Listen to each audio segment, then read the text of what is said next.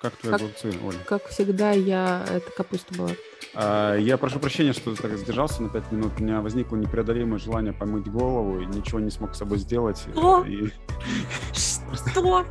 помыл голову и, и пришел. Что вообще? Лучше бы ты вот вообще этого никогда Ничего не не говорил говорил, да? никому. Ну, я А. делаю, тут ничего у меня Чат. не получается. Я Читайте чат. Чат, чат, чат, чат, чат. Ну, а что это такое? Я Какой яд? Ну, чат, телега, телега, даете там. телега. Я так не, не врубаюсь. Мы когда-нибудь запишем подкаст об этом. Всем привет! В эфире Fashion Прокачка и наш очередной эпизод э, второго сезона. Э, в студии, в нашей виртуальной студии снова я, автор телеграмма э, Fashion Прокачка Ольга Штейнберг и мой прекрасный соведущий, который только что помыл голову, Евгений Горцев. Женя, привет. А ты Привет. думал, обойдется? Автор телеграм-канала Fashion Прокачка. А, Сегодня Женя помыл голову не зря, потому что на повестке у нас э, не больше, не меньше, а шокирующие тренды в ритейле на 2022 год. Но не мы с Женей их сами придумали, а прочитали на портале New Retail а, и решили пригласить в гости а, автора э, этих, э, собственно говоря, трендов. Итак, у нас сегодня в гостях Борис Агатов. Борис, привет. А, всех приветствую. Да, расскажу про Бориса. Наверное, многие, кто в индустрии моды и в ритейле давно, э, Бориса должны знать, но у него такие новые интересные роли. Э, Ну, по крайней мере, для меня они были, не- некоторые из них были новыми. А, Борис Агатов – независимый эксперт по инновациям в ритейле, это понятно, это мы знаем. Футуролог, это вы поймете чуть позже. Сооснователь New Retail и Project Line и автор концепции магазин 4.0 «Новый ритейл». Вот э, такой прекрасный у нас специалист сегодня. Э, еще раз приветствую. Борис, расскажите, пожалуйста, как вы, собственно говоря, докатились до жизни, до, до специализации футурология? С- И что за такие шокирующие тренды в ритейле, которые мы сегодня планируем обсудить? Ну, э, для начала маленькая ремарка. Я соавтор, э, я там даже, может быть, и не главный автор. Это коллективный труд э, совместно с Олегом Баландиным, а, с Игорем Баженко из компании Лоймакс, коммерческим директором. Мы вместе создали эти тренды. Как я докатился до футурологических трендов? Все, в общем, на самом деле достаточно просто. Мы с вами, наверное, все заметили, как время стало спрессовываться а, прям ну, на наших глазах. То, что раньше занимало а, для развития там десятки лет, сейчас там на второй, третий, пятый год случается. И футурологические прогнозы, по большому счету, стали равны стратегическим а, прогнозам компании или стра- стратегиям компании. И таким образом, в общем-то, востребованность в этом есть очень высокая, потому что изменчивость внешней среды а, колоссальная, и есть запрос на это. Ну, в общем-то, мне всегда а, как-то легко давались комбинация различных трендов. Я всегда интересовался новинками, и так как у меня первое техническое образование, то, соответственно, выше, а, у меня два высших образования, одно техническое, другое финансовое. И, соответственно, мы сейчас видим, что все, все изменения вокруг технологий. И, ра- разумеется, мне это достаточно легко все дается, и я как-то стал этим более глубоко заниматься, и вот уже много лет этим занимаюсь. И в этом году мы как раз выпустили вот эти прогнозы, которые касаются только ритейла. А, Могу сказать, что эта мысль вообще-то не нова. А, Ежегодно их выпускает Саксобанк, но он в целом глобально для мира там такие тренды. И назвал, и- а, назвали они их не случайно шокирующими. Основная их задача – выдернуть людей из привычного круга мировосприятия и дать э, информацию о новых трендах, которые как бы никто не ожидал. Может быть, это черные лебеди, для кого-то это может быть белые лебеди. Но вот таким образом мы родились вот эти шокирующие тренды для ритейла на 2022 год. Да, я хочу предупредить сразу наших слушателей, что все-таки это отчасти футурологический прогноз, да, и все, что мы сейчас обсуждаем, нельзя применять, ну, нельзя это воспринимать так вот, что, ой, ну вот вы сказали, да нет вообще такого, да, вот я прям э, предвижу, часто люди, ну, не знаю, там с середины начнут слушать и скажут, да что за бред вообще люди несут. Это все-таки тренды, да, то есть они, вот как Борис сказал, они прям вот они должны реально вот взорвать местами э, нам мозг, и я вот почитала их, когда э, действительно некоторые такие, меня сразу начинается такое, что я хочу поспорить, да, э, и в этом-то и задумка. Совершенно Жень, верно. ты будешь спорить с Борисом сегодня? Проблема в том, что Бориса я очень уважаю, уже знаю довольно давно, и мне нет ни желания, э, ни даже где-то возможности с ним спорить, потому нет, что он ну э, такой большой профессионал. Подкаста, Жень, я сегодня придется. пришел с одной целью. Мне самому интересно послушать, что он скажет. Но я обязательно задам вопросы, когда Борис начнет говорить про конкретные тренды. Ну что, давайте начнем. Э, дело в том, что в, вот в этом прогнозе, в, в этих трендах их целых 12. А, и они связаны с ритейлом, с некоторыми отдельными какими-то направлениями, сегментами, но мы решили, чтобы не потерять вас э, на первых минутах нашего эпизода, мы решили все-таки начать с, фэш- с фэшн-рынка, да, Борис? Давайте э, посмотрим, как вы видите, э, как вы видите развитие фэшн-рынка э, вот на ближайшие годы в разрезе вот шоковой вот это вот э, шокового прогнозирования? Ну, во-первых, мы будем э, стараться смотреть на российский рынок, не вообще глобально, а на российский, ну, который для нас ближе, но немножечко заглядывать и э, на глобальный рынок или на другие рынки. Uh, наш рынок оказался в достаточно сложной ситуации, в первую очередь из-за двух uh, проблем. Первое – это демографическая, мы стареем, наше поколение новые, которые приходят на смену, о которых весь мир говорит, и которые там уже больше 50% Z, миллениалы, у нас это очень маленькая категория, и она существенного влияния, такого, как, как в мире, к сожалению, не оказывает. Это первая предпосылка. Вторая предпосылка, с которой столкнулся весь мир, и мы э, не находимся здесь в какой-то иной ситуации, чем остальные игроки, это падение доходов среднего класса, ну и вообще, в принципе, э, падение доходов. Причем мы сейчас видим, что даже вот эти вертолетные деньги, которые были разбросаны а, в Э, в период э, пандемии, поддержки населения, они сейчас э, стремительно съедаются инфляцией и уходят часто в спекулятивные активы, такие как там крипта, валюта, все что угодно, все, что не связано как раз вот с реальным потреблением. Поэтому прогноз такой по рынку не очень утешительный с точки зрения базовых предпосылок, особенно это касается России, мы э, будем видеть, что, и мы это уже видим на протяжении многих лет, что физический объем у нас а, продаж товара, он падает. И это, к сожалению, факт. Может быть, там в рублях мы будем прирастать, но это опять же таки вопрос инфляции. Вот вы сейчас сами видите, насколько инфляция серьезно разогналась, причем факторов для нее помимо пустых денег, которые были напечатаны. Это еще и разрыв логистических цепочек, это подорожание сырья.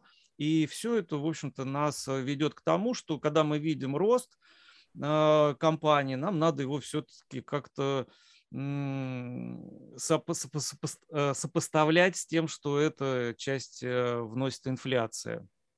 Ну, смотрите, я бы здесь э, чуть-чуть маленький комментарий себе угу. позволю. Сокращение объемов физических, да, то есть ну, грубо говоря, стало меньше одежды, если говорить про фэшн-рынок, там больше его часть, там, вещей стало меньше. Но, с другой стороны, у нас есть тренд, который мы тоже будем обсуждать, и он у вас здесь присутствует, это а, ESG, это устойчивое развитие, которое говорит нам о том, что, ну, ребят, давайте вообще с перепроизводством заканчивать, да, и потреблять меньше, более осознанно и так далее. Поэтому, может быть, э, э, не такой уж и это грустный тренд. Если его увязать как бы с, вот, с какими-то эм, э, направлениями другими, оно будет не так плохо все. Скорее всего, да, но только частично. Мы еще сюда не добавили вот эти все ковидные дела, которые ну, реально у нас катастрофическая убыль населения идет вот хотя бы даже по этой причине. Это у нас, ну, вы сами знаете эти цифры, можно им доверять, можно не доверять, но вот мы то, что видим, то видим, да. Вот, поэтому физически людей становится меньше, они реально меньше потребляют. Сможет ли а, повестка ESG это э, компенсировать? Но опять же таки, ритейл у нас привык э, находиться на оборотах того, что мы должны расти. И вообще все бизнесы должны расти. Вот эта парадигма, она, наверное, может быть, скоро изменится. А в как... Да, но в каком плане она может измениться? А, здесь в этом прогнозе нету. Я хотел это уже там на следующий год, наверное, приоткрою немножечко завесу. Давай, давай эксклюзивчик для нас. Да, давай эксклюзивчик дадим. А, я думаю, что, скорее всего, вот эта мода, к которой мы привыкли, она, наверное, перейдет в цифровой мир. Я уже на самом деле об этом даже сейчас пишу книгу про будущее ритейла. У меня это уже как глава даже уже написано. Смысл в чем? А, мода – это отражение каких-то быстро изменяемых а, тенденций. Мы это на себе видим, там, когда мы покупаем одежду, какой-то модный тренд пошел. Но действительно за этим тянется достаточно грязный хвост э, экологических проблем. И мы знаем, что сейчас э, фэшн ну, в авангарде вот этих грязных трендов. А, там и краски, там и утилизация, там и перепроизводство, и чего там только нету. И все это будет предъявлено обществу. Так вот, в цифре, а мы с вами вот все сейчас общаемся в цифре и очень много. Если эти же тренды привнести в цифру, но сделать их более качественно, скорее всего, там, наверное, вот эти тренды и будут э, доминировать. И вот когда эти тренды там устоятся, то человек что-то интересное себе, грубо говоря, там, ну, не распечатает, сошьет и будет это носить. То есть каждый день мы будем в цифре меняться, за нами будут там, положим, горы, у нас одежда будет меняться, мы, может, сами там будем меняться в этом цифровом мире. Мы даже здесь не говорим про метавселенную, про нее можно отдельно говорить, целую передачу сделать. Вот. вот там вот как раз и реализуется вот эта история. А, все производство будет, э, грубо говоря, по требованию. Вот мне в цифре все понравилось, я там поносил, походил, на мне это хорошо сидит в цифровом моем объеме. Я говорю, да, я это готов распечатать, ну, точнее, не распечатать, сшить. Я думаю, вот таким образом. Но если мы просто пойдем по пути уменьшения потребления, а мы по нему точно пойдем, ну, хотя бы под давлением того, что а, у нас платежеспособная, платежеспособность падает, то мы это, ну, соответственно, ущерб бизнесу принесем. Бизнес от этого только страдать будет. Э, мы в этих моделях не привыкли жить, мы должны все время развиваться. Нас к этому подталкивают банки, которые дают нам кредиты. Если они видят, что у нас обороты падают, ну, мы про какую угодно там ESG можем говорить, они нам ухудшают условия нашего кредитования. И все, и бизнес в этом плане очень в тяжелую ситуацию может попасть. Ну, опять же, хочу вас призвать э, как, как позитивные ноты внести в наши, в наши прогнозы. Э, я, мне, честно говоря, мне уже давно тоже пришла вот к этой, к этой мысли, когда ну, вот в 2020 году все началось, вот все начали жаловаться, падает, падает. Ну, ребята, оно как бы вот падает, и оно, ну, все будет сокращаться под влиянием там экономических э, факторов, под влиянием э, развития ESG, э, и все больше как бы давления с этой стороны, оно уже регулятивное, оно уже нормативное, да, со стороны государств ну, там, в, в развитых странах. Поэтому я прям вот поддерживаю, что парадигма, скорее всего, поменяется, и это ну, просто давайте не будем рассматривать так, что это плохо, да, она просто будет другая, и мы будем, будет всего меньше. Мы же пришли уже к выводу, что, ну, как перепотребление и перепроизводство – это плохо. Э, ну, понятно, что большие бизнесы, они как бы, ну, естественно, с Женей тоже мы это периодически обсуждаем, mm-hmm. это, да, что большие бизнесы, они, конечно, стремятся к увеличению оборотов, все, но так или иначе, внешняя повестка, она постепенно тоже влияет на умы бизнесов в том числе. Я, ну, по крайней мере, я так считаю. Ну, безусловно. Ладно, давайте пойдем дальше с, с сокращением физических, э, физического количества одежды мы разобрались. А, вот еще такой, такой пункт у вас там, сокращай магазины или уходи. Давайте да. про него поговорим. А, ситуация вот какая. Мы видим, что в нашу жизнь вторглись такие каналы, которые э, мы раньше даже и думать не могли, что они такие существуют. Мы могли там всегда страдать от каких-то монополистов, чрезвычайно крупных компаний, а сейчас просто мега крупные компании – это маркетплейсы. И предела роста их нету. И что самое удивительное в этой истории, на что стоит обратить внимание, как раньше был устроен э, ритейл. Ну, то есть не как был он и сейчас так устроен. Ты в одном месте купил, в другое место привез. И там продал а, и вот, собственно, это основная модель этого бизнеса. Ну, мы не берем там все остальные вещи, это очень сложный бизнес, очень хлопотный. Ну вот если так примитивно разложить, то это так. И мы все были на разных территориях. Потребитель не мог там выбирать между Калининградом и Владивостоком, потому что он физически не мог переместиться в этом мире. А тут получилось, что мы все зашли на единую территорию интернет, и где все находятся, грубо говоря, в одном городе, в одном районе, там плечо, плечом к плечу. И, соответственно, на этой территории рождаются, как и на любой другой территории, очень крупные игроки. У нас их, слава богу, там сейчас пять родилось этих игроков. А, и я говорю про универсальные маркетплейсы. Я даже сюда ламоду не включаю, хотя, в общем-то, это а, к нашему разговору имеет отношение. И получается, что вместо тысяч магазинов мы получаем всего 5 игроков. Такой ситуации никогда не было. И мы понимаем, что и видим, насколько серьезно эти игроки, особенно в фэшне, я сейчас поясню почему, а, способны генерить огромное количество денег. А, мы видим, что на универсальных маркетплейсах проблема с тем, чтобы зайти с одним и тем же товаром от разных продавцов. То есть, если ты не владелец товара, то человек легко может зафильтровать и выбрать товар и купить у того просто, у кого хотя бы даже на рубль дешевле. Вот и вся конкуренция. Что-то там, какой-то дополнительный сервис добавить невозможно, потому что его предоставляет фактически маркетплейс. А вот в одежде достаточно много собственных брендов. И здесь уже конкуренция достаточно высокая, и поэтому очень много игроков фэшн, именно фэшн игроков находится на маркетплейсах. И эти игроки получают э, оборот, который не сравним с их э, цифровыми каналами, то есть с их интернет-магазинами.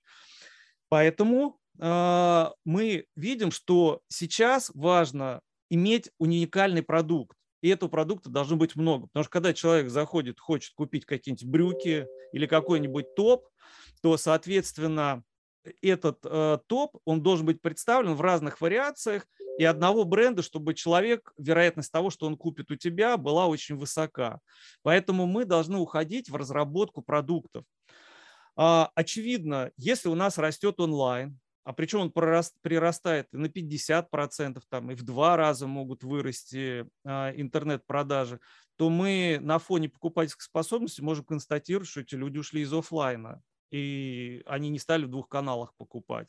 Поэтому, если у вас есть убыточный магазин или магазин, грубо говоря, на грани, надо сосредотачиваться уже на, на цифровых каналах, а вот эти офлайн магазины э, просто от них избавляться, потому что лучше уже в них точно не станет.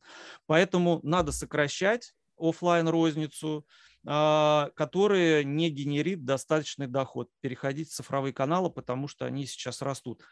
Полностью избавляться от офлайна, упаси вас Господь, а, сложится какое-то соотношение. Сейчас консенсус рынка, что будет 50 на 50 продажи в онлайне и в офлайне. Мы уже видим, что многие подошли игроки к этому. Но полностью от офлайна отказываться ни в коем случае. Просто надо очень тщательно mm-hmm. подходить э, к содержанию офлайн сети мы видим, как крупных игроков просто топят эти большие площади, аренда и малая продажи в этих ну, да. каналах. Я с тобой согласен, что не надо разделять так сильно эти каналы. Это, это все один бизнес, это просто разные каналы продаж, есть разные потребители, разные товары, разные знаю, задачи, которые решаются, поэтому чистый онлайн всем не подойдет. Так же, как и сегодня не подходит чистый офлайн всем уже.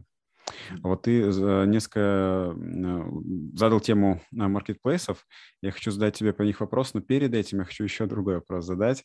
Ой. Буквально вчера стало известно а, информация о том, что а, Сбер покупает Стокман в России. Да. Ну вот, 100% а, бизнеса. А также параллельно стала известна информация, что Стокман в Финляндии подал на санацию. Так вот, вопрос в чем? Вот, эта, вот эта штука, то, что экосистема купила крупного игрока и ну, фэшн, э, Stockmann имеет отношение к фэшн, скажем так, это сложно назвать его только фэшн игроком, потому что там много что продается, но к фэшн точно имеет отношение. Э, тренд ли это или, или по-другому спрошу, является ли это каким-то ключевым показателем чего-то, что нас ждет в будущем? Угу. Ну, смотри, у меня в прогнозах еще до вот этой новости прям было четко указано, что экосистемы купят э, fashion-игроков. А, крупных fashion-игроков. И мгм. вот буквально перед публикацией, хочу сказать, вот эти прогнозы, которые они были опубликованы 19 января, на самом деле были написаны еще в ноябре. Ну, там пока редакторская вот эта вся история была, пока mm-hmm. в план попали. Вот, то есть э, уже в ноябре я говорил о том, что экоси- экосистема, какая-то одна из экосистем, Яндекс или Сбер, потому что у нас сейчас две их таких полноценных, нормальных, а, купят э, крупного фэшн-игрока. Я, у меня есть, я, к сожалению, сейчас не смогу сказать в эфире, еще а, есть подозрение на несколько компаний. Ну, там уже чисто такая, можно сказать, инсайдерская, может быть, где-то информация, mm-hmm. но еще даже, может быть, эти люди до конца не знают. Но это произойдет. Значит, то, что касается м- скупки а, офлайн активов. А, экосистемы строятся для того, чтобы удерживать потребителя во всех каналах. Для чего вообще экосистемы строятся в принципе? Мы с вами, когда ходим за одеждой, мы, ну, я не знаю, там, ну, давайте, шопоголик может там хоть каждую неделю ходить. Ну, а обычный гражданин, наверное, там несколько раз в год ходит. Мы с вами находимся сейчас в четвертой промышленной революции, вся, которая крутится вокруг, цифрову, э, вокруг цифры. А цифры – это данные. Так вот, этих данных а, полно в FMCG, то есть ну, те, кто с продуктами да, связан, и совсем мало во всех других сегментах. Mm-hmm. И вот чтобы восполнить эти данные, нужна экосистема, откуда можно забрать эти данные. Поэтому экосистема иногда кажется, что они хаотично скупают все сервисы. А, многие говорят, что это просто диверсификация, но это не диверсификация, потому что они все находятся на едином рынке потребительском, который качается в соответствии, ну, как, как единое целое. Угу. Это вот как раз сбор данных о том, как ведет себя покупатель. Поэтому, в общем как бы логично, что они купили и э, фэшн-игрока. Удивляет, конечно, что э, пал э, в это, выбор их на Стокман сейчас, потому что это формат, который сейчас переживает, наверное, самые сложные времена. Это крупный форматный ритейл, department store. Я а, в бытность э, свою Project Line, когда был генеральным директором, у нас как раз был проект а, ЦУМ Воронеж.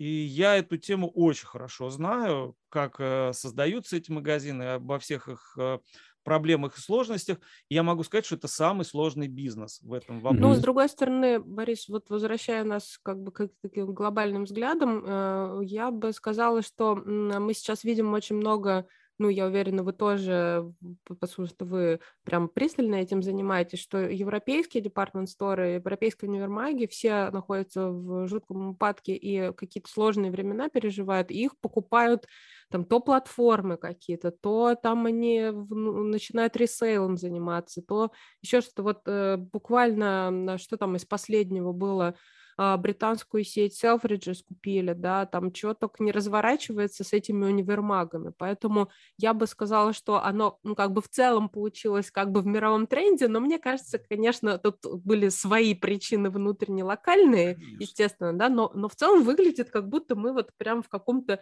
э, глобальном тренде, хотя, конечно, универмаги в России, они совсем не те универмаги, которые в Европе mm-hmm. и в Америке. Ну вот э, я еще хочу сказать про этот формат, потому что он важный. Э, мы в Советском Союзе его имели очень много, а потом мы как-то от него отказались. По большому счету остался ЦУМ и еще несколько ЦУМов. И вот Стокман. Больше у нас э, такого разнообразия, как там... ну, цветной, ну да.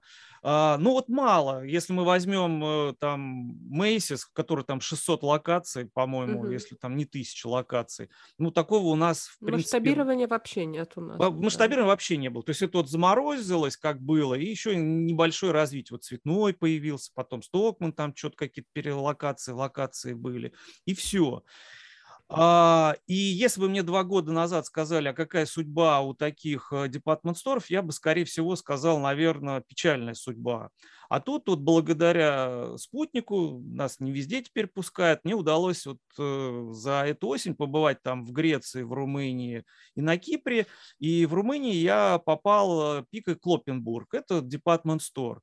И я вам хочу сказать, что там жизнь бурлит. Там вот огромный торговый комплекс, а, в этих монобрендах не так много народу, а там просто толпы, и это не скидки были там, то есть там не распродажа была.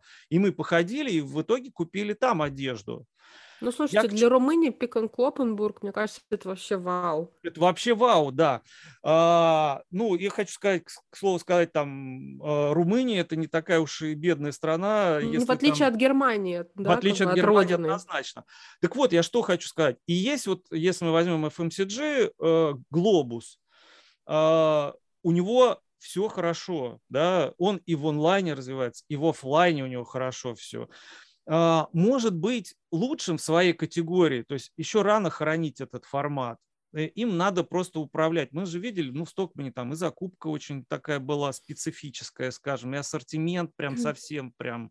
Ну, а, видимо, у нас нет вообще таких каких-то экспертов, которые могут да. управлять универмагами, отсюда как бы отсутствие всего, включая ну, прости господи, цветной, который тоже штормит э, то, то туда, то сюда, там меняются собственники, то закупка, то не закупка, там своя и так далее. Но мы все были свидетелями, да, последние, не знаю, сколько там штормит его все время, вот, и ходят там ключевые люди, там, хорошие, да, да, не, да. несколько лет попытавшись там что-то делать. Да, то есть там... И вроде внешне там по коммуникациям что-то они такое интересное делают, но вот по управлению очевидно, что, ну, вот что-то не выходит, да? Не ну, выходит. Ну, цветной, извиняюсь, это просто классический пример русского бизнеса, где решения принимают собственники и принимают их не всегда с точки зрения бизнеса обоснованно, а принимают просто так, как, э, как бы считают нужным. Я, конечно, не погружен, там у меня нет каких-то инсайдов, как у Бориса, да, везде, но, к сожалению, просто в русских компаниях часто так происходит, нет системности в управлении, и это приводит. Но я хочу другой еще вопрос задать, э, это мы уже достаточно об этом поговорили, вопрос про маркетплейсы. На самом деле мы так их незаслуженно обошли стороной, а надо бы еще поговорить. Не-не, как мы а. можем их обойти? Тут такое не обойдешь, Жень. Да, смотри, э, Борис, э, ты пишешь о том, что а, ну, по сути, marketplace — это же тот же самый универмаг, только в интернете, ну, так вот, в целом. А, то есть это пространство, где ты можешь купить и одежду, и чай, и какие-нибудь, не знаю, корм для или, или какую-нибудь химию бытовую. Вот, и э, ты пишешь о том, что э, должна произойти вот смена универсальных э, лидеров, да, среди да. универсальных маркетплейсов. Я э, знаю о том, что, допустим, в Китае а, в одной только провинции. Я, про, я понимаю, что в Китае другое население совершенно по количеству, но просто для примера, да, рыночная экономика, а, у них в одной только провинции 200 нишевых маркетплейсов. Uh-huh. В Франции 146 маркетплейсов, ну, в том числе нишевых, на, на всю страну. Ты говоришь про 5 у нас. Почему? Это госплан, у нас ничего другое не может существовать, или мы все-таки пойдем по рыночному пути, как другие страны, и у нас начнут развиваться наконец-то ниши маркетплейсы, и появится конкуренция вот этим пяти, а, конкуренция будет именно в экспертизе, потому что эти пять — это рынки. Ты приходишь, покупаешь, ищешь Прям дешевле. поддерживаю очень да, тебя но, про нишевые. Да, но, но купить что-то экспертно с консультацией там ты уже не можешь. Но невозможно же все так покупать. Вот э, вопрос на самом деле, можно сказать, и в точку, и всеобъемлющий. И я попробую на него, да, ну это действительно так и есть, а чуть пошире ответить, потому что это, ну, такой определяющий тренд. А, у нас на самом деле ситуация одна из лучших с точки зрения универсальных маркетплейсов, потому что вот я вам приведу цифры, в, э, в Америке Amazon это больше 50% ну да, продаж, Но это ладно, ну твой родной рынок, чего бы не быть там больше 50%. Так вот он и в Германии 40% занимает. И во многих других странах у него цифры там десятки процентов. То есть фактически ему альтернативы нету. Ну да, но зато там есть сильные нишевые игроки. Я сейчас про нишевые, к нишевым да, там вернусь. Золанда тот же. Да-да-да, угу. я сейчас к ним и, вер, э, и вернусь, потому что там тоже все не так просто. Угу. Соответственно, у нас развивается очень э, серьезная компетенция на универсальных маркетплейсов. И это круто, потому что мы пошли по пути, по которому, ну, ну, на мой взгляд, по-моему, никакой мир не пошел. То есть мы создаем пункты вывоза, это офигительно удобно, это, это реально круто. У нас пошла экспресс-доставка, у нас пошла а, доставка по клику, когда тебе привозят, ты а, это хранится на Dark Store рядом с тобой, и ты можешь там в течение 10-15 минут получить товар, который там день назад заказал. Такого вообще, в принципе, даже в мире нет. Я уж не говорю, там уже сейчас роверы поехали и так далее и тому подобное. Примерки у нас, у нас э, постоплаты еще до сих пор существуют, у нас там огромное количество можно привести. То есть это вот все конкуренция э, универсальных маркетплейсов. Мы не будем зажаты, как э, многие на рынке зажаты там тем же Амазоном, хотя он прекрасен, это великолепная компания, но как много людей его, в общем-то, ненавидят. Но это ладно. Теперь возвращаясь э, к твоему вопросу относительно нишевых маркетплейсов. Да, они могли бы составить конкуренцию, и они, очевидно, составят конкуренцию. Но я боюсь, что это может быть даже не наш российский путь. Почему? Сейчас а, объясню. Дело в том, что сейчас идет стремительный рост, и этот весь рост а, Якома, который мы видим, он фактически сосредоточен всего в пяти крупных маркетплейсах. А, маленькие интернет-магазины, я не говорю про нишевые маркетплейсы, они так быстро не растут. Ну и нишевые-то тоже не особо там быстро растут, если они особенно маленькие. Весь э, рост саккумулирован у нас в этих, э, в, нишев, э, в универсальных маркетплейсах. Мы, еще раз возвращаясь к началу, находимся в цифровой революции. И там очень все легко копируется. Просто очень все легко mm-hmm. копируется. Создать нишевой маркетплейс – до которого сейчас руки не доходят у крупного маркетплейса, можно, сколько он просуществует, этот маркетплейс. Если он один, Amazon, у него, может быть, никогда не дойдут руки до какого-нибудь там очень узкого нишевого там ювелирного маркетплейса для премиального товара, может быть, не дойдут. Но когда их пять, и они эти все ниши будут прочесывать, поверь мне, через пять лет это они скопируют практически любой нишевой маркетплейс. Настроят фильтры, настроят сервис, настроят ну, компетенцию, Ты считаешь, ну, подожди секундочку, но Amazon Речь... же так не сделал. Потому что он один. Я говорю, у нас уникальная история. Мы говорим сейчас про Россию. Может быть, у нас такая же история будет, там 250, да? Ну, Но ну, я боюсь, что мы, скорее всего, пойдем вот по этому пути очень крупных маркетплейсов, и с очень хорошим сервисом на самом деле. И количество нишевых маркетплейсов, я не думаю, что у нас будет значительное. Могу а, ошибаться. Вот смотри, ты говоришь, э, ну, если так про будущее, а, возможно ли в России, мне просто мнение интересно, запуск э, э, национального маркетплейса под эгидой там Почта государства, России. там а-ля Почта, Почта России, России и все. Я тебе прям говорю, Почта России, прям Ой, даже... серьезно? Прям даже и не Под гидой государства? Вот, вот смотрите. Типа государственный ЦУМ? А, ну, абсолютно, ну, абсолютно так. Мы более того, еще с вами, может быть, перейдем к распределению товаров, потому Карточкам? что да, да, потому что мы сейчас идем в Хотя некоторым бы выписать карточки, чтобы покупали только одну пару джинс в год. Вопрос не в том, что одну, вопрос в том, что мы сейчас переходим а, к цифровым, цифровым инструментам, которые очень легко могут определить качественные характеристики товара и сравнить их с другими. Вот ты когда идешь в обычный магазин, тебе сложно сравнить там эти джинсы там с этими джинсами, этот топ с этим топом, эту сметану с этой сметаной. А в цифре это все возможно. И мы сейчас переходим, и мы видим это по многим исследованиям, что люди тянутся к базовому товару, который легко выбирается через фильтры, которые предоставляют нам а, цифровые каналы. И если это так, то фактически, а мы знаем, насколько базовый товар важен а, в ритейле, особенно в фэшне, мы видим, что мы подходим близко к базовому товару. Дальше идет базовый условный доход, и вот вам, пожалуйста, до распределения один шаг. Не, это не стоит бояться того, что это, знаете, все мы будем ходить в каких-то робах, Просто это будет такая форма распределения бизнеса и товара. Это вполне возможно. Поверьте мне, к этому вполне может и мир весь подойти. Слушай, ну тебе еще осталось только роман написать 2089, сменить фамилию и как бы все. Вы э, там антиутопия. У меня хорошие да, все хорошо. Хорошо, все... у вас... Да, вообще все будет хорошо, ребят. Вообще позитивный. Я вот, да, теперь уже читаю, чтобы нам, какие бы нам еще тренды из этих обсудить, и смотрю, чтобы хоть позитив где-то был, Как-то негативненько все.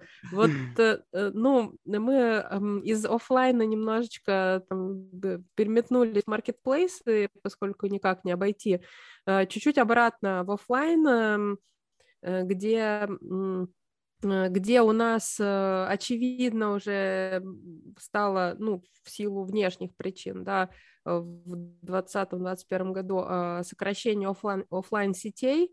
А что с ними будет дальше? Ну, я подозреваю, что поскольку мы начали с того, что количество товара сокращается, количество людей, покупателей сокращается, то, ну, логично, что магазинов тоже станет меньше, но плохо ли Все это? сокращается.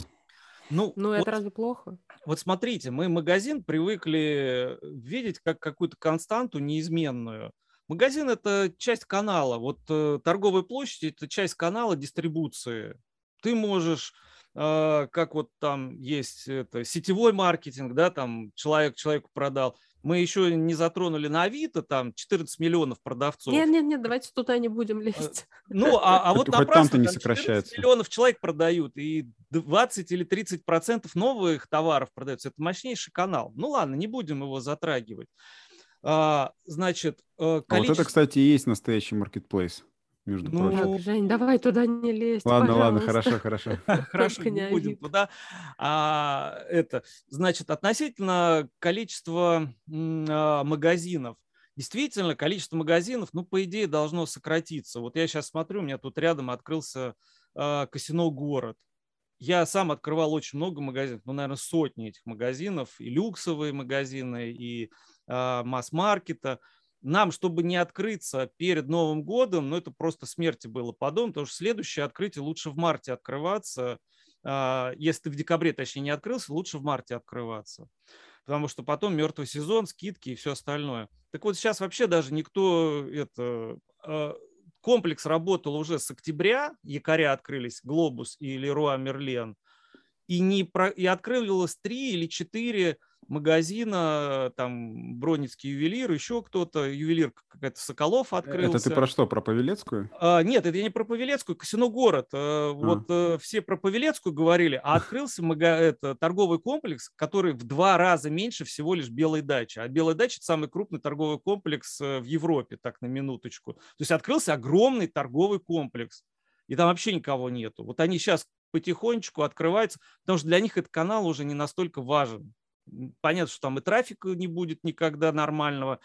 Так вот, значит, э, избавление от э, ненужных площадей, оно э, просто, ну, обязано произойти, потому Надо что было оно под склад отдать свой комплекс. Ну, под склад, там, подо что угодно. Там, вот в этом большой сейчас спрос. Да. Но это не значит, что вы продавать будете меньше.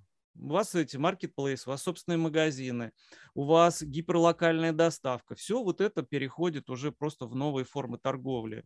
Никуда мы от этого не денемся.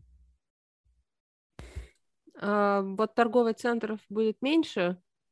А, они там, наверное, под дарксторы будут переоборудованы, мне кажется. Да? Сейчас какой-то тоже ну, э, очень большой тренд, и, наверное, не так просто найти под Dark Store помещение. Вот вы знаете, э, ну, мы с вами все так или иначе с ритейлом связаны, да, у меня у самого 10 лет на Кутузовском был магазин Лаурель, э, и я прекрасно понимаю, как этот бизнес устроен, и мы понимаем, что такое есть арендодатель попинать арендодателя, ритейлеру, это вот прям любимое занятие. У них тоже жизнь-то, собственно, непростая, но у всех жизнь сложная, но как мы должны относиться к той ситуации, что будет с торговыми комплексами и почему они сейчас себя ведут, как будто так, ну, как будто ничего не происходит. Они в очень длинных циклах находятся. Вот вы заключили договор аренду минимум там на 11 месяцев, а многие там и на 5, и на 10 лет заключали раньше договоры аренды. Для них эта жизнь более такая плавная, и они не видят тех изменений. А что у ритейлера? У тебя сейчас в квартал не, э, не наторговалось, ты должен бегом бежать, что-то менять. Поэтому они тоже дойдут до этой истории. Что будет с торговыми комплексами?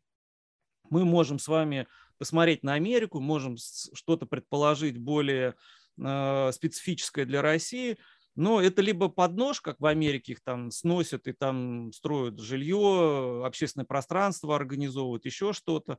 Так это может быть действительно. У нас сейчас активно развиваются kitchen, а, локальное, гиперлокальное производство, то есть это всякую зелень выращивают, швеи шьют, вот это все может э, на себя взять э, та недвижимость, которая сейчас является торговой недвижимостью.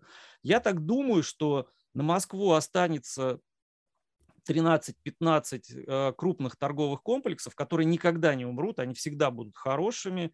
Это там, я не знаю, европейский, Метрополис, Атриум, там Икея, Меги в смысле – Остальные просто уйдут, потому что в них нет, не будет никакой необходимости.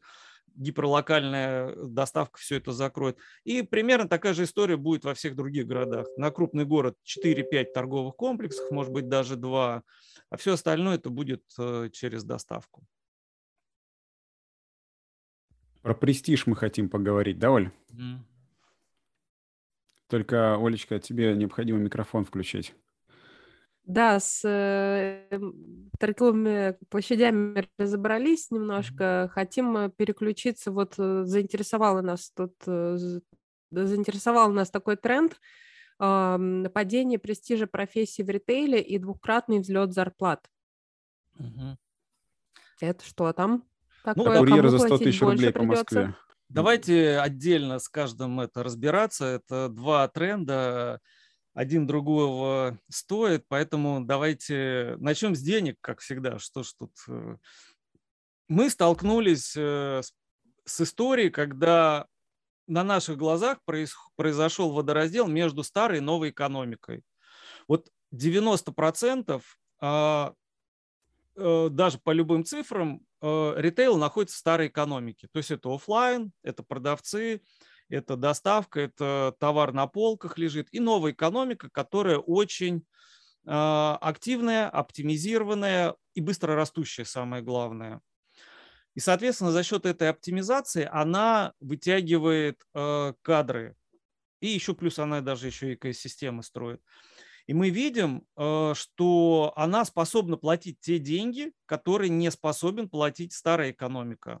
То есть новая экономика на уровне линейного персонала просто пылесосит э, все э, кадры. И мы увидим, что курьер может в два-три раза больше получать, э, чем продавец. А теперь Это давайте... Точно. Да, теперь давайте сравним работу курьера и продавца. Продавец материально ответственный, он должен обучиться, он должен на ногах стоять, он должен постоянно быть в каком-то таком хорошем приподнятом настроении, он должен быть хорошо одет, хороший макияж и так далее. И тому, то есть требований к нему огромное количество. Единственное преимущество у него то, что он еще в помещении стоит. И то сейчас вот с этим ковидом неизвестно, преимущество это или недостаток. И курьер. Очень простая работа. Взял, отдал, взял, отдал. Быстро крутишь педали, а деньги появились, еще и электрический самокат там себе взял или электрический э, велосипед. То есть там симплификация и автоматизация дошла до вот сейчас ну, того предела, который вообще возможен. А, человек стал придатком информационной системы.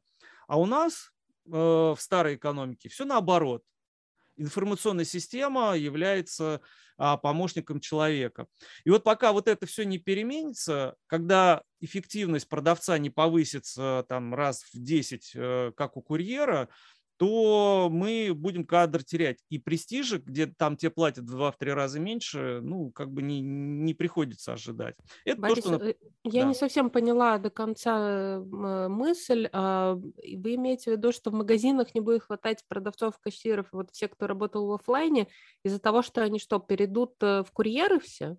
Ну, давайте не только в курьеры, они перейдут, давай, Будут... э, давайте прямо назовем слово, новой экономикой, которые более оптимизированы, которые готовы платить больше. Ну, то есть там попроще работа, конечно, и платят больше. Больше, больше конечно. То есть... А почему она проще? Потому что ее можно оптимизировать при помощи цифр.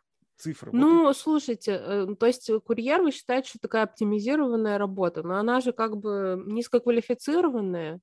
А да. А все-таки, когда ты ну, консультант в магазине, у тебя все-таки немножко другие функции, не только ну, там, на кассе чек пробить, да, у тебя, ну, особенно если мы говорим про fashion-сегмент, э, здесь важно именно и какой-то человеческий подход, и знание продавца самого. Да, у них там у всех есть сейчас планшеты, бесконечные там QR-коды вшиваются везде э, и так далее, но э, вот это человеческая составляющая, она, э, наверное, ну, будет, э, ну, мы, да, часто говорим, что это будет новая роскошь, да, такая, то есть э, вот если есть у тебя что-то не автоматизированное, а более такое человечное, оно вот, ну, ну, не все же хотят быть курьером, я не хочу быть курьером. А, а придется. Ну, вот это сейчас. А, совершенно правильно. Не все хотят быть это курьерами, и, эм, и действительно так и никогда в жизни не произойдет. Но для того, чтобы, когда человек видит, что там платят в два раза больше, а работать надо в два раза меньше и меньше ответственность, конечно, он будет волей-неволей задумываться о переходе туда. Для того, чтобы удержать этих людей, как раз и понадобится подъем заработной платы. Вот тогда надо уравнивать. А здесь уже проблема-то заключается не в том, чтобы поднять, я думаю, все были бы рады поднять, чтобы люди не уходили. А здесь в экономической эффективности. Вся эта модель была рассчитана на такие зарплаты, которые сейчас есть. Я сейчас разговариваю с HR-директорами ритейл-компаний, говорят, никогда такой сложной ситуации нет. Говорят, мы даже не можем подобрать Это ни правда. одного ключика, о том, чтобы ну, людей этих оставить. Мы не, Кого не... именно в офлайне, вот э, сотрудников это, в офлайне? Мы сейчас с вами говорим про линейного, линейный uh-huh. персонал. Это не только продавцы, это и грузчики там же, и эти мерчендайзеры. А, нету их. Ну, как бы они есть, но их очень мало. И за них uh-huh. идет конкуренция из новой экономики, которая предлагает им совершенно другие условия.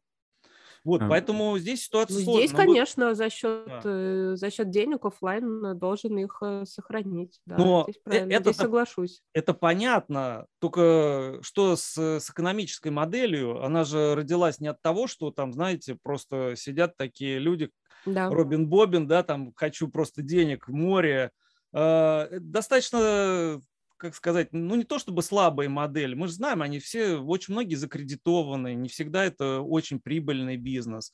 И вот эта вот низкая заработная плата – это следствие вот этой экономической модели. Поэтому mm-hmm. поменять же экономическую модель будет гораздо сложнее, чем а, просто поднять зарплату.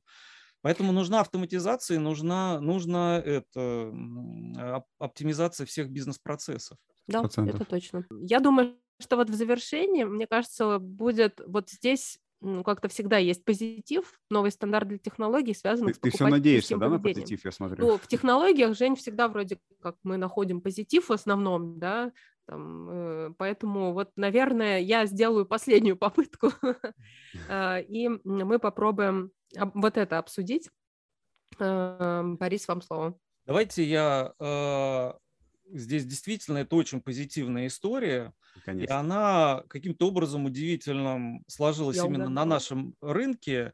И слава богу, а, мы, mm. может э, стать, в отличие от многих лет, когда мы брали чужие бизнес-модели и а, адаптировали их к российскому рынку, стать законодателями мод в прямом и буквальном смысле по, потреби, э, по обслуживанию потребителей э, в, в офлайне и в онлайне. О чем я говорю? Yeah, а, вот вы, наверное, сейчас слышали, что Amazon хочет запустить новый а, фэшн-магазин, который будет устроен таким образом, что там будут умные примерочные, человек выбрал, да, да. Да, да. Очень, очень многое напомнило модель э, бутика. Бутика, да. Абсолютно. Я, Сегодня а, как раз обсуждали. Абсолютно. Mm-hmm. То же самое сделал 12 Storeez. А, Zenden, Fage. Я сам их консультировал на эту тему. У нас эти уже модели, все не то чтобы они обкатаны, они уже, в общем-то, а, в коммерческой эксплуатации побывали. Ну, у бутика у них там не смогли они а, справиться с той предыдущей историей, но сама-то модель... Э, но это не с да. моделью была проблема, да. Не с моделью, конечно, да, она да, абсолютно да. классная да, да. была. Технологии ребята, шикарные. Ребята просто молодцы. Так вот, я хочу сказать, что и у нас все эти технологии, они, ну, так скажем, для нашего рынка, может быть, они там дороговаты или своих денег стоят, но для всем, э, мирового рынка это копейки, копеечные технологии. Вот то, что они делали на те технологии, если их перенести там на, на американские, все скажут, блин, да это же за даром. Вот, mm-hmm. поэтому в этом плане мы можем э, сделать э, просто существенный рывок. Наши... Особенно учитывая, что у нас есть Сбер. Ну, Который кого-нибудь купит опять? Ну, нет, как-то, здесь, кстати, как-то да, почему нет? Я, Надо бутики им продать уже, в конце концов. Я, я же очень много, да, Ольга, я очень много общаюсь с технологическими компаниями, и я вижу э, их успех выхода на зарубежные рынки. Им тяжело там первые полтора-два года, э, потому что там ценник другой, менталитет другой, рынки другие, но как они быстро закрепляются и как они там стремительно набирают вес. И я это видел на российском рынке, у меня уже перед глазами много таких компаний. И мы видим, что наши ритейлеры стали выходить. И мы видим, тот же Wildberries вышел во многие страны со своей моделью. Мы видим не из фэшена, но светофор со своими жесткими дискаунтерами. Это абсолютно новый, новый формат. А, который, в общем-то, весь мир ждал, и они его дали. И вот эти вот вещи, которые мы сейчас говорим в фэшне, когда человек заходит, у него другое должно быть покупательское поведение. Чего нам не хватает в этом, а, в офлайне? Офлайн не персонален. Вот в чем дело. Мы заходим в магазин, мы будем в него заходить на протяжении 7 лет. Вот он какой был, он таким и останется. А мы заходим на э, какой-нибудь marketplace, заходим в интернет-магазин, он может под нас перестроить нашу витрину, он может дать нам рекомендации. Ничего подобного в офлайне мы даже близко не можем видеть, ни отзывов, ни это. Вот это все, если привнести при помощи этих технологий, мы получим совершенно новый покупательский опыт. И у нас уже это есть все. У нас уже полно игроков, которые могут это сделать как технологически, так уже и операционно, mm-hmm. то есть это сами ритейлеры. И в этом я вижу самую позитивную историю вот этих э, трендов.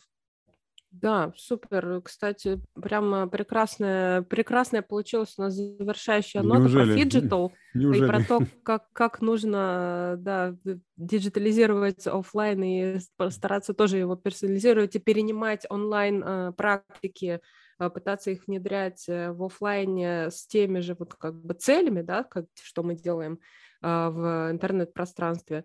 Э, ну что ж, мне кажется, настолько у нас насыщенный эфир, прямо, да. знаешь, такой такой прям вот э, энергетический э, консистенции получился мощный. При этом мы половины не разобрали, так что надо прочитать да. обязательно статью эту полностью. Да, ребят, все, кто нас слушает, у нас э, в описании лежит ссылка на э, статью э, в соавторстве да, с нашим сегодняшним гостем Борисом Агатовым «Шокирующие тренды в ритейле на 2022 год». Так что э, будете слушать, э, вы послушали уже, а теперь открывайте э, ссылочку и прочитайте все эти тренды. Борису мы говорим огромное спасибо за его визионерство и футуристический взгляд Спасибо. И за, за визит в нашу виртуальную подкастную. Да, я всем желаю всего самого наилучшего. Год только начинается. 21-20 годы это были годами, годами раскачки, скажем так, нащупывания нужных путей. Сейчас они все известны. Главное по ним идти смело, не останавливаясь, достигая тех результатов, которые вы сами себе наметите. Не надо ждать, что кто-то нам наметит. Мы сами вполне можем это наметить. А fashion сейчас, наверное, переживает вторую жизнь в целом, если смотрим. Он реально очень сильно меняется. Подключается цифровое пространство, потребительское поведение серьезно меняется, новые пространства появляются в офлайн магазине в цифровом мире. А, мы здесь даже не затронули такое интересное понятие, как метавселенная. Это вообще будет что-то а, Да, это отдельно. Ну что ж, всем спасибо. Я напоминаю, что мы с Женей ждем ваших лайков, шеров и репостов. Пожалуйста, подписывайтесь а, да, на да, да, наш... Да, да э, на наш подкаст э, на той платформе, на которой вы ее слушаете, и пишите нам в Телеграм напрямую, пишите в Телеграм-канал Fashion Прокачка, и до новых встреч, до следующей серии. No!